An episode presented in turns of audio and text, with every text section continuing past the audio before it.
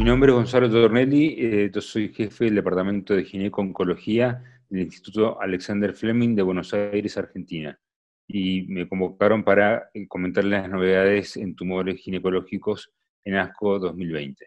Soy la doctora Patricia Cortés Esteban, oncóloga médica, trabajo en el Centro Médico Nacional 20 de noviembre del ISTE y el día de hoy vamos a comentar cuáles son las novedades de tumores ginecológicos que se presentaron en el Congreso de ASCO 2020. Bueno, en primer lugar les quería comentar eh, las novedades respecto a dos estudios fase 3 que se presentaron este, de índole quirúrgica, que fueron los estudios Desktop 3 y el estudio SOC 1. Estos dos estudios evaluaron una maniobra que tiene todavía ciertos este, detractores y ciertas este, eh, personas a favor en cáncer de ovario, que es la citorreducción secundaria. Esto es la exéresis o citorreducción de la recaída. El desktop 3, que seleccionó a las pacientes de forma bastante selectiva, es decir, aquellas pacientes que quedaban R0 después de la citorreducción primaria, tenían un buen performance status a la recaída, o recaían con menos de 500 mililitros de asitis, es decir, aquellas que tenían un score positivo, en esas pacientes se podía predecir que iban a quedar R0 en un 90%, en dos de cada tres pacientes. Esas pacientes que te reunían esos criterios de score eran randomizadas, secundaria versus no cirugía. Y con un este, número de eventos da, este, casi cercano al número planeado de eventos era 234, se mostró que la rama de distorsión secundaria tuvo una ventaja en este, eh, sobrevida global con una reducción del riesgo de muerte de hasta un 25%, 53,7 contra 46 meses en la rama de citorreducción secundaria. El estudio chino, el estudio del Shanghai DOD, este, hizo lo mismo, pero este, la diferencia está básicamente en que en la rama que no hizo citorreducción secundaria, eventualmente un 30% de las pacientes terminaron haciendo citorreducción de las recaídas, terciarias, cuaternarias, antes de una quinta línea, y probablemente ese alto crossover que podríamos decir que hubo en la rama de no citorreducción secundaria es responsable de que, si bien hubo ventajas en sobrevida libre de progresión, no hubo ventajas en sobrevida global en la rama este, eh, secundaria versus no citorreducción secundaria en este estudio chino. Pero como les decía, el criterio de selección era distinto, este, eh, el crossover también fue distinto, como si también fue distinto eh, la cantidad de pacientes que recibieron tratamiento de mantenimiento. Otro estudio fase 3 que presentó datos maduros en cuanto a sobrevida global fue el SOLO 2.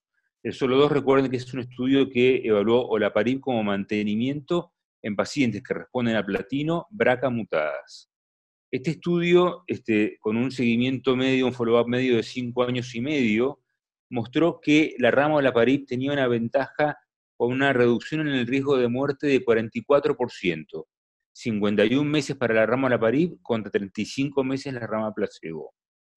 Este estudio también mostró que olaparib es un tratamiento relativamente bien tolerado, este, dado que un 22% de las pacientes siguen el tratamiento más de 5 años. Recuerden que el tratamiento es hasta la progresión, pero también mostró algo que hay que tener en cuenta. La incidencia de síndrome mielodisplásico y leucemia mieloide aguda no es del 1%, 0,8% como habíamos visto en la presentación de este estudio en la New England y en el Lancet Oncology en el 2015. Subió al 8%, pero también subió al 4% en la rama control.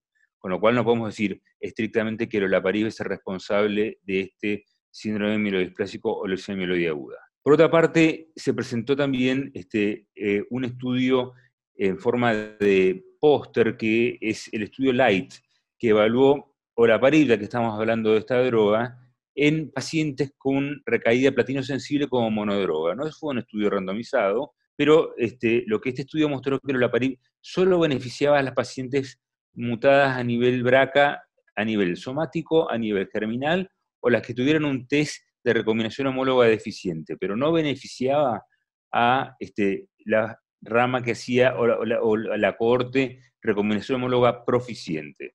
Por otra parte, este, un estudio que eh, se presentó también, fase 3, fue un estudio que trató de evaluar si ante la recaída podemos prescindir de la quimioterapia.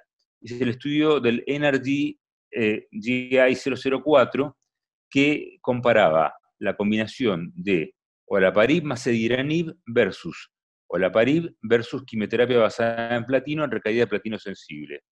Este estudio fue un estudio negativo en el sentido de que no mostró ventajas de sobrevida de libre progresión para olaparib y contra la quimioterapia. Tampoco hubieron diferencias de sobrevida global y este tratamiento combinado de este antiangiogénico, que es ese iranib, y el olaparib, fue bastante tóxico, sobre todo en toxicidades no hematológicas, alta incidencia de diarrea, alta incidencia de náuseas, alta incidencia de fatiga y de hipertensión. Por lo tanto, uno se pregunta si esta este, combinación tiene algún rol en el manejo del cáncer de ovario, aunque sigue siendo evaluada en estudios fase 3, como por ejemplo la ICON 9. En el contexto de las pacientes platino resistentes, este año en ASCO se presentó la combinación la parib en platino resistentes con resultados bastante desalentadores, 9% de tasa de respuesta. En cuanto a estudios este, en cáncer de cervix, y con eso termino, este, vamos a este, hablar de los resultados del STARS, que es un estudio chino también, que este, en pacientes con cáncer de cervix operable de hasta más de 4 centímetros, eh, luego de que presentaban eh, criterios, de acuerdo a los criterios de CEDLIS, eh, de riesgo intermedio de recaída o alto de recaída, recordemos el riesgo intermedio de recaída son invasión vasculolinfática, invasión profunda del miocervix o este, la presencia de este, un tumor de más de 4 centímetros y de riesgo alto son paramétricos positivos, este, ganglios positivos o márgenes comprometidos, randomizó a las pacientes, decía, a radioterapia sola, quimio radioterapia concurrente o un tratamiento secuencial de dos ciclos de quimioterapia, radioterapia y luego dos ciclos más de quimioterapia. Este estudio mostró que en el grupo de pacientes de alto riesgo, es decir, ganglios positivos, paramétricos comprometidos o este, márgenes positivos a la cirugía, se beneficiaban con el tratamiento secuencial las que este, en sobrevida libre de progresión y sobrevida global respecto de la quimio-radioterapia concurrente. Actualmente esto está siendo evaluado en un estudio fase 3 que compara en alto riesgo quimio-radioterapia versus tratamiento secuencial y en riesgo intermedio, recuerden, invasión linfática, tumor de más de 4 centímetros o este, la presencia de invasión profunda del estroma del miocervix, compara radioterapia contra quimio-radioterapia. Vamos a hablar de los estudios que se presentaron en este ASCO 2020 directamente. Uno de los más importantes que fue en, la sesión plenaria, creo, directamente, es el Abstract 6008, donde habla de el papel de la inmunoterapia en enfermedad de trofoblasto, básicamente. Es el primer estudio, un estudio fase 2, el estudio denominado Trofimium, básicamente es un estudio fase 2 que incluye a un grupo muy pequeño de pacientes, 15 pacientes, es un estudio francés directamente, en el cual tienen diagnóstico de enfermedad de trofoblasto. Como sabemos, esta enfermedad de trofoblasto ha sido considerada por la oncología como una neoplasia curable directamente con un tratamiento como monodroga o poliquimioterapia cuando son resistentes a dicho tratamiento. Este estudio incluye 15 pacientes que habían sido diagnosticadas con enfermedad de trofoblasto, que habían sido sometidas a un tratamiento con monodroga, con metotrexato o actinomicina D. Se habla que el 20% de las pacientes que tienen enfermedad de trofoblasto puede tener una recurrencia o una progresión directamente. Entonces aquí evaluaron el papel directamente de la inmunoterapia con el medicamento Avelumab directamente. ¿Qué se hizo con este, con este estudio? Se dividió en dos cohortes, básicamente. La primera cohorte, la cohorte A llamada, eran eh, pacientes que habían sido sometidas a tratamiento con monodroga y habían fallado este tratamiento con monodroga con, un, con una elevación de la fracción beta de más de mil directamente. La edad promedio de las pacientes era alrededor de 35 años y fueron sometidas a recibir Avelumab a dosis de 10 miligramos por kilogramo cada dos semanas hasta normalización de la fracción beta. Básicamente, en promedio, las pacientes recibieron nueve ciclos hasta la normalización. Una vez que se normalizaba la fracción beta, recibían tres, dosis más de Avelumab directamente para, para eh, consolidar como tradicionalmente lo utilizamos en enfermedad de trofoblasto. Ese es el reporte de la corte A. La corte B directamente es para comparar con poliquimioterapia, pero esa aún no está reportada. ¿Qué se obtuvo directamente en este estudio? ¿Cuál era el objetivo primario de la inmunoterapia con avelumab en enfermedad de trofoblasto? Pues valorar la eficacia y el papel de la inmunoterapia, el cual quedó demostrado. Las respuestas completas que se obtuvieron en, estas, en este grupo de 15 pacientes, 8 obtuvieron una respuesta completa, que equivale a 53% de las pacientes directamente, tuvieron un seguimiento de 29 meses y donde se demostró que no existía la recurrencia. Las pacientes, incluso hay un reporte de una paciente que logró un embarazo posterior al tratamiento con avelumab. Entonces, en este seguimiento se demuestra lo que querían. El objetivo primario era valorar la eficacia de la inmunoterapia. Un dato importante también que la enfermedad de trofoblasto expresa PDL1 directamente y por eso es eficaz este tratamiento. Eh, como conclusión, queda de este estudio que es el primer estudio que demuestra eficacia de la inmunoterapia con avelumab en enfermedad de trofoblasto prácticamente resistente a monodroga, ya sea, ya, sea metotexate o actinomicina D, y que se perfila como, como una opción de tratamiento en este grupo de pacientes.